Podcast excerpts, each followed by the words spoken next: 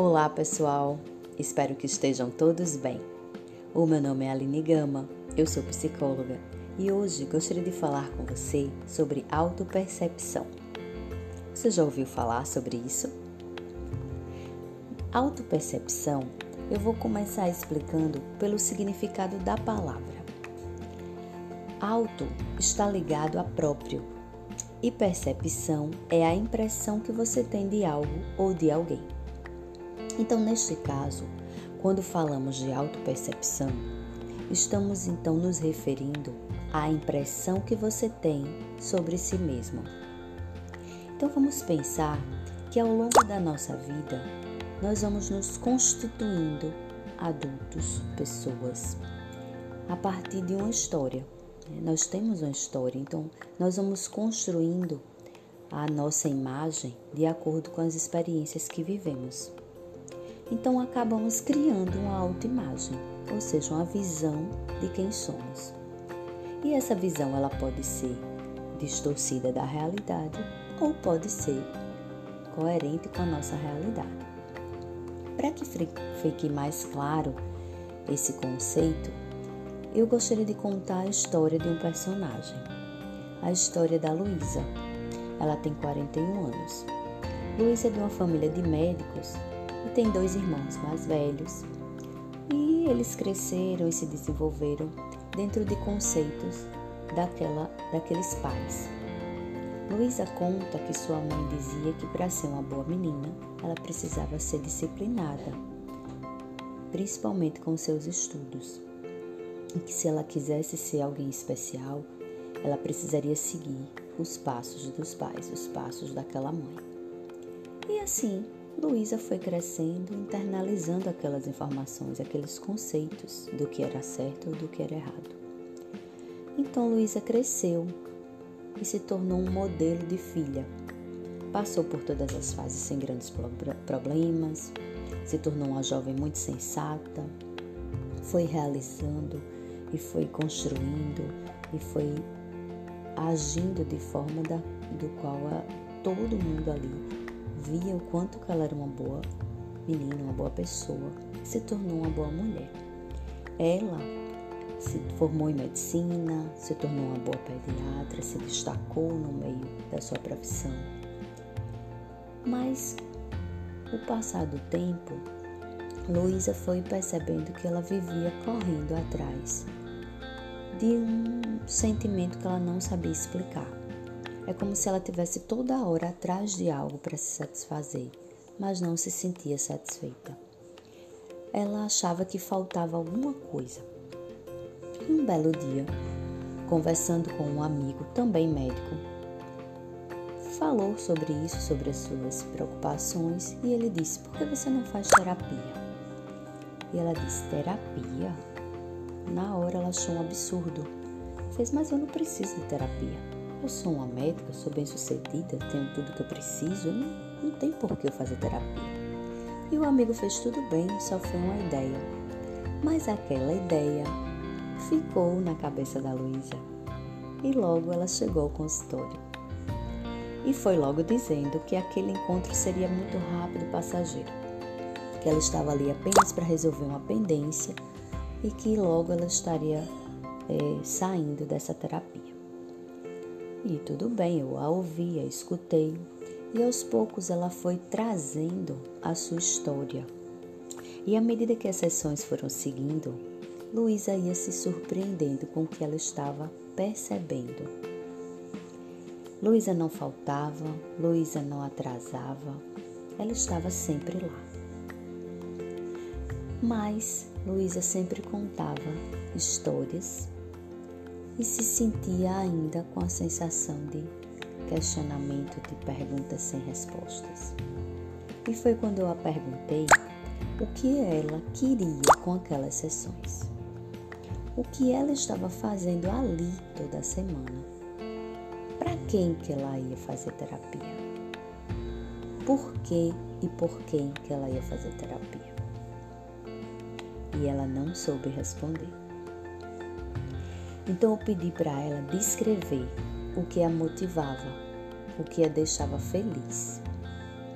E ela mais uma vez, ficou confusa sobre tudo que precisava responder. E dali em diante, Luísa começou a entender por que aquelas perguntas, para quem aquelas perguntas.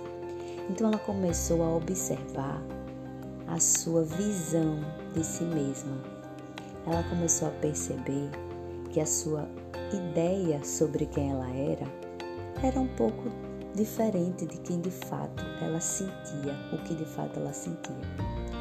Ela não se dizia infeliz, na verdade, ela achava que tinha a obrigação de ser feliz.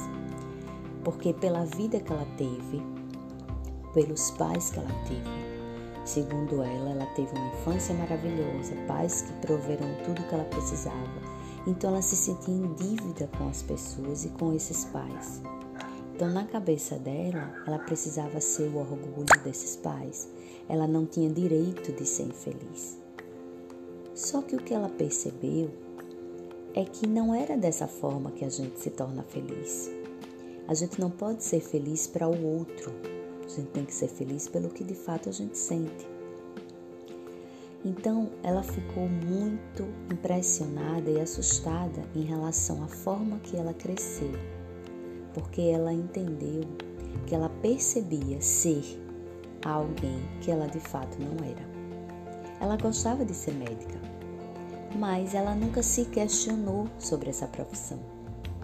Ela, inclusive, nas sessões, pensou que talvez não tivesse sido médica, porque ela gostava na escola de praticar esportes, de dançar, ela gostava até de ajudar as pessoas, de organizar momentos voluntários, mas que de fato ela não tinha tempo de se dedicar a outras coisas porque o seu foco era se tornar médica.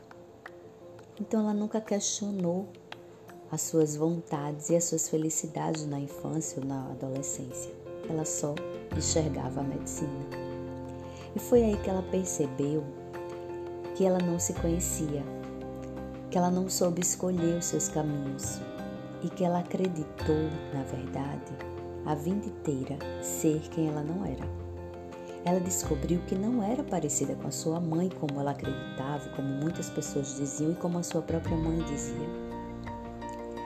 Na verdade, ela admirava a sua mãe e ela amava muito, mas as qualidades que ela tinha e os seus talentos era diferente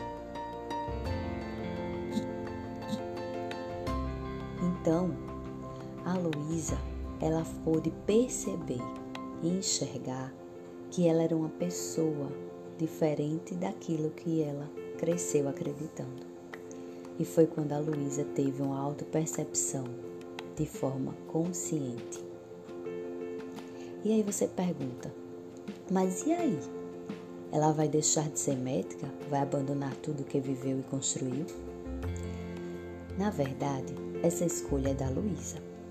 E como ela ainda está na busca pelas suas respostas, vamos torcer para que ela se sinta feliz e preenchida com a sua descoberta. Porque a sua visão agora está ampliada, a sua visão agora de si mesma, a sua autopercepção, está de fato aguçada.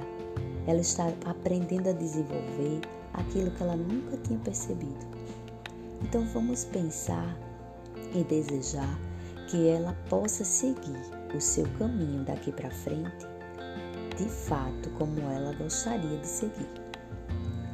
Porque a ideia aqui é que, assim como a Luísa, você possa olhar para sua história e responder sobre você mesmo. Por exemplo, você sabe quem é você nas suas relações? Como você se percebe? Gosta de fazer o que faz? Como você se sente diante da sua vida? Você se sente tranquilo, preenchido, bem resolvido? Ou você assume papéis? Desenvolver a autopercepção é reconhecer o que te move, como você chegou até aqui. Abrir a mente para o seu autoconhecimento reconhecer como você está agindo, saber identificar seus defeitos e aprender com os seus erros.